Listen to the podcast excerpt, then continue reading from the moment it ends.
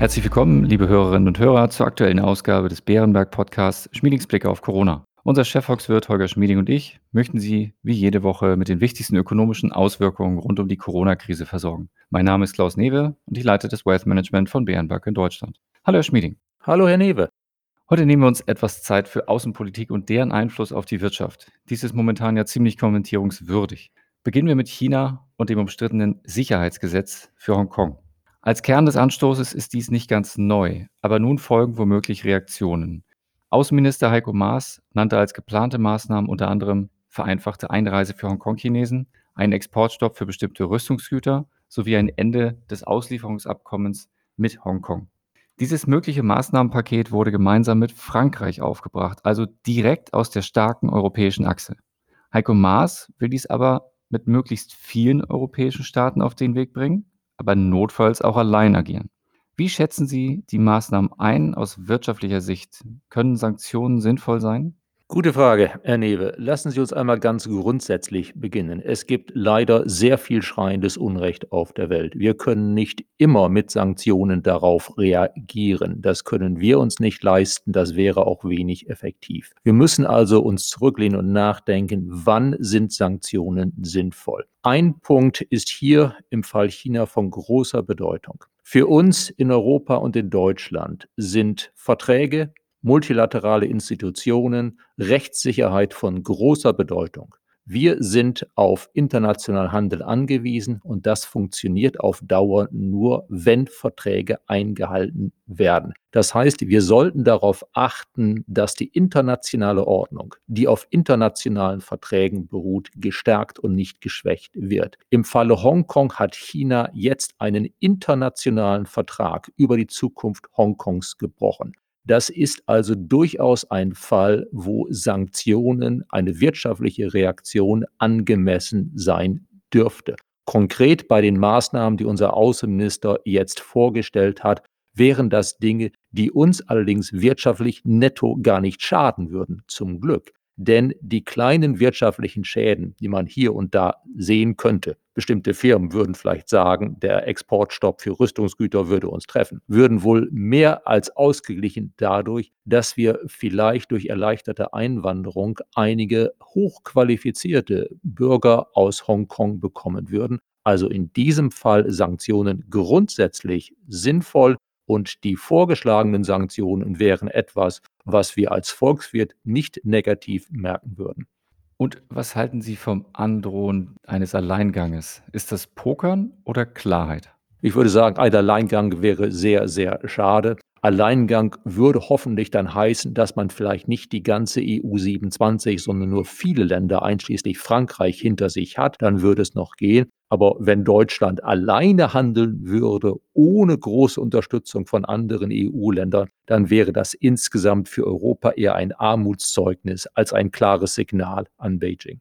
Eben fragte ich bereits nach Klarheit. Und Sie haben insgesamt 18 Jahre in London gelebt. Vielleicht können Sie uns darüber aufklären, wieso Boris Johnson sich plötzlich nicht mehr an Teile des von ihm selbst unterzeichneten Abkommens mit der EU halten will?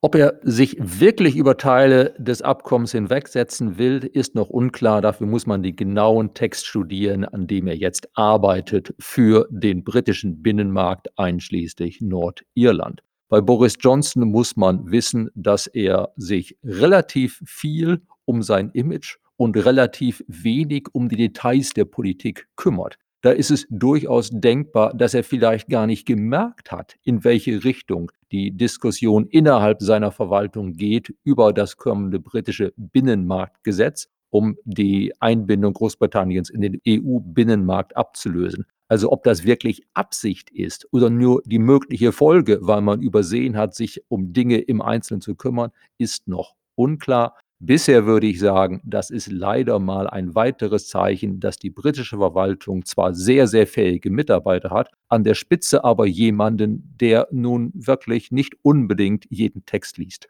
Der Unterhändler der Briten forderte wohl von der EU mehr Realismus in den Verhandlungen. Gleichzeitig strebt Johnson möglicherweise an, den bereits ratifizierten Austrittsvertrag in Sachen Nordirland zu brechen. Erklären Sie uns bitte mal die britische Verhandlungsseele. Ja, die britische Seele ist wirklich hier nicht immer leicht zu verstehen. Die Briten möchten das Unmögliche. Sie möchten die Handlungsfreiheit, die sie jetzt formal haben, da sie aus der Europäischen Union ausgetreten sind. Sie möchten aber gleichzeitig die Vorteile weiterhin genießen, die Vorteile des weitgehend freien Zugangs zum EU-Binnenmarkt. Sie möchten gleichzeitig eine harte Grenze auf der irischen Insel vermeiden, also zwischen Nordirland, Teil Großbritanniens, und der Republik Irland, Teil der EU, und trotzdem Nordirland möglichst eng auch wirtschaftlich weiterhin an die Hauptinsel binden. Das geht alles nicht zusammen. Und das Hin und Her der britischen Überlegungen, was möchte man jetzt denn wirklich? Viel Gestaltungsfreiheit? Das hieße dann aber, dass Nordirland sich vom britischen Hauptland unterscheiden müsste, weil Nordirland zum Vermeiden einer irischen Grenze ja eng an die EU angebunden bleiben müsste. Das ist schlicht und einfach in Großbritannien nicht geklärt. Und wir erleben jetzt zum Teil hier den Reflex der innerbritischen Diskussionen, die einfach nie richtig ausgestanden wurden. Was will man eigentlich mit dem EU-Austritt erreichen? Tja, und jetzt wird es langsam knapp, denn so hieß es auch zuletzt, wenn bis zum 15. Oktober kein Abkommen geschlossen sei, so mache ein Abkommen mit der EU eigentlich keinen Sinn mehr, da es bis Jahresende nicht in Kraft treten könne. Und dann hieß es, auch ein No-Deal sei dann ein gutes Ergebnis. Neu ist hierin eigentlich nicht viel, aber die Zeit wird langsam knapp. Was erwarten Sie als wahrscheinlichsten Ausgang?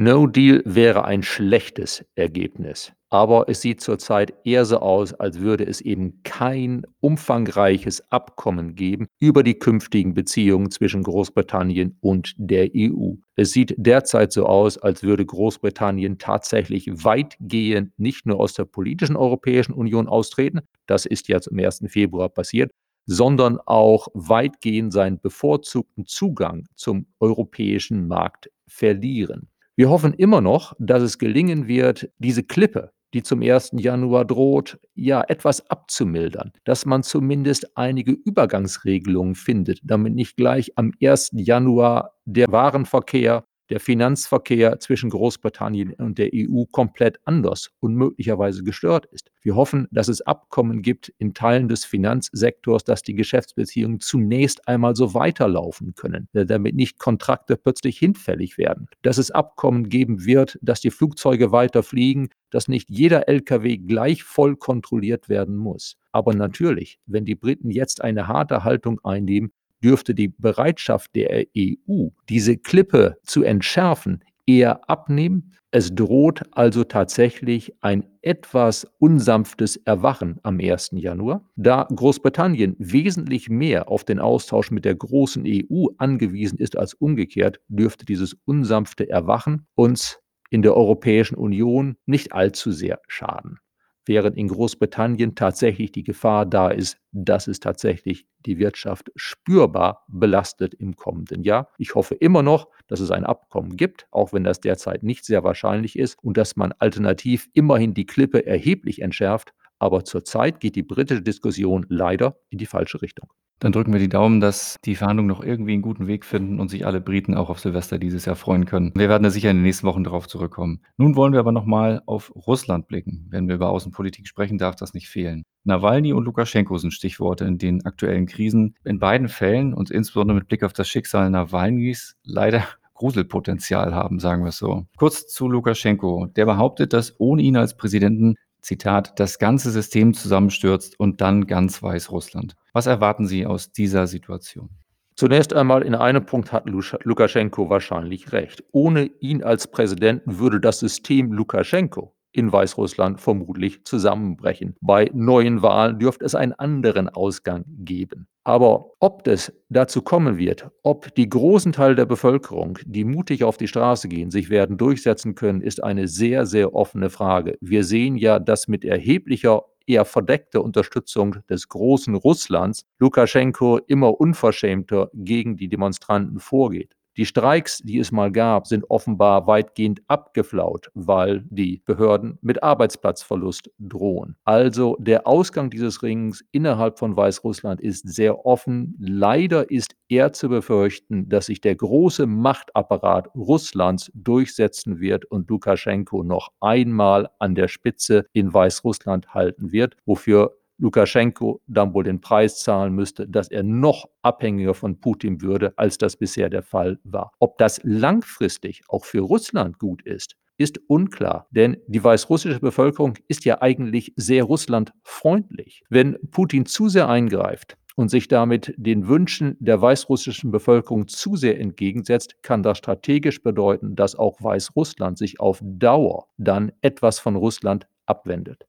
Dann zum Anschlag auf Alexei Nawalny. Putin hat gut zu tun. Deutschland hat hier nämlich festgestellt und offiziell erklärt, dass er mit einem ganz schlimmen chemischen Kampfstoff namens Novichok vergiftet wurde. Russland bestellt den deutschen Botschafter ein und wirft Berlin einen Bluff vor. Angela Merkel lässt durch ihren Sprecher durchblicken, dass Sanktionen nicht ausgeschlossen sind. Der Pipeline Nord Stream 2 fehlen nur noch 150 Kilometer Länge. Droht da nun das aus? Ob das auskommt, kann ich nicht beurteilen. Das ist letztlich natürlich eine politische Frage. Immerhin ist eine klare Diskussion in Gang gekommen. Ich kann als Volkswirt nur sagen, dass natürlich ein Aus der Pipeline für unsere künftige Energiepolitik eine gewisse Bedeutung hat. Dass aber wir wahrscheinlich Zeit haben, das zu verdauen. Aktuell ist der Energiebedarf bei uns ja gar nicht so groß. Auch das ist eine Auswirkung der Corona-Krise. Wir können von anderen Staaten mehr Energie importieren, auch mehr Erdgas bis hin zu Flüssiggas aus den USA. Netto könnte es dazu führen, dass auf Sicht vor einiger Jahre bei uns die Gaspreise ein bisschen höher wären, als sie es sonst sein würden. Und da ist dann die Frage,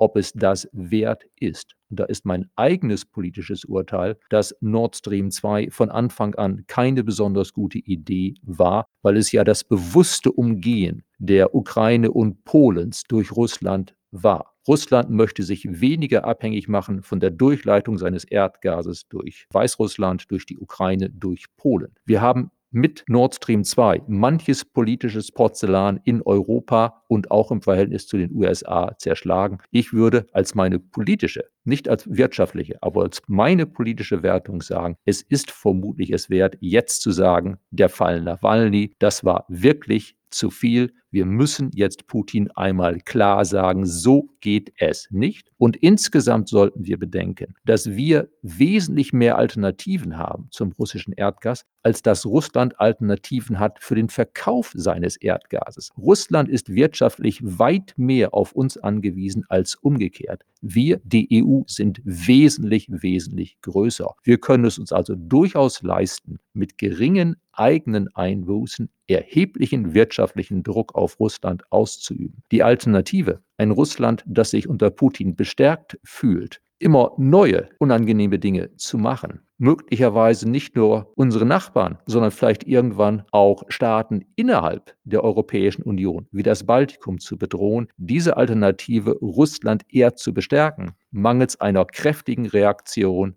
aus der EU aus Berlin wäre meines Erachtens politisch und vermutlich auf Dauer auch wirtschaftlich schlimmer. Denn wenn das russische Verhalten sich festsetzt, dann wird das Thema der russisch-europäischen Beziehungen immer wieder aufs Tapet kommen. Dann wird das auch, wenn es immer wieder aufs Tapet kommt, immer wieder Unsicherheiten schürt, auch langfristig auch negative wirtschaftliche Folgen haben, wenn wir jetzt nicht Einhalt gebieten. Vielen Dank, Herr Dr. Schmieding. Nach all den Aspekten der Außenpolitik, mit denen wir uns heute befasst haben, möchte ich mal meine relative Freude ausdrücken. Äh, meine relative Freude über die im Vergleich sachlich langweilige Art, Politik zu betreiben und unsere tief verankerte Rechtsstaatlichkeit, um mit etwas Positivem zu enden. Teilen Sie dies oder nehmen Sie es aus Ihrer Zeit in London alles mit dem bösen, sprichwörtlichen britischen Humor und können nur lächelnd mit dem Kopf schütteln?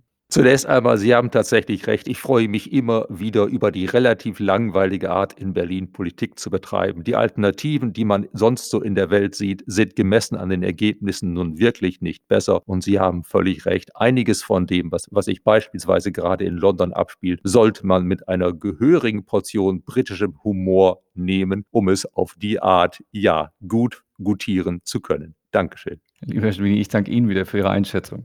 Liebe Hörerinnen und Hörer, vielen Dank für Ihr Interesse. Wenn Sie Fragen oder Anregungen haben, schreiben Sie uns gerne eine E-Mail an schmiedingsblick.beerenberg.de. Bleiben Sie gesund und bis kommende Woche.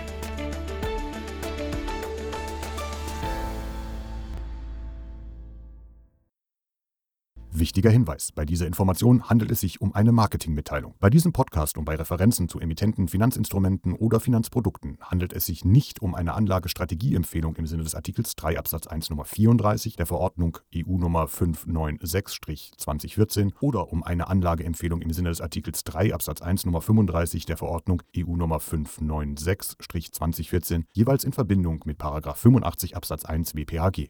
Als Marketingmitteilung genügt diese Information nicht allen gesetzlichen Anforderungen zur Gewährleistung der Unvoreingenommenheit von Anlageempfehlungen und Anlagestrategieempfehlungen und unterliegt keinem Verbot des Handelns vor der Veröffentlichung von Anlageempfehlungen und Anlagestrategieempfehlungen. Diese Information soll Ihnen Gelegenheit geben, sich selbst ein Bild über eine Anlagemöglichkeit zu machen. Es ersetzt jedoch keine rechtliche, steuerliche oder individuelle finanzielle Beratung. Ihre Anlagenziele sowie Ihre persönlichen und wirtschaftlichen Verhältnisse wurden ebenfalls nicht berücksichtigt. Wir weisen daher ausdrücklich darauf hin, dass diese Information keine individuelle Anlageberatung darstellt. Eventuell beschriebene Produkte oder Wertpapiere sind möglicherweise nicht in allen Ländern oder nur bestimmten Anlagekategorien zum Erwerb verfügbar. Dieser Podcast darf nur im Rahmen des anwendbaren Rechts und insbesondere nicht an Staatsangehörige der USA oder dort wohnhafter Personen verteilt werden. Diese Information wurde weder durch eine unabhängige Wirtschaftsprüfungsgesellschaft noch durch andere unabhängige Experten geprüft. Die in diesem Podcast enthaltenen Aussagen basieren entweder auf eigenen Quellen des Unternehmens oder auf öffentlich zugänglichen Quellen Dritter und spiegeln den Informationsstand zum Zeitpunkt der Aufnahme wider. Nachträglich eintretende Änderungen können in diesem Dokument nicht berücksichtigt werden. Angaben können sich durch Zeitablauf und/oder infolge gesetzlicher, politischer, wirtschaftlicher oder anderer Änderungen als nicht mehr zutreffend erweisen. Wir übernehmen keine Verpflichtung, auf solche Änderungen hinzuweisen und/oder eine aktualisierte Information zu erstellen. Frühere Wertentwicklungen sind kein verlässlicher Indikator für die künftige Wertentwicklung. Zur Erklärung verwendeter Fachbegriffe stehen Ihnen auf www.bärenberg.de/glossar ein Online-Glossar zur Verfügung.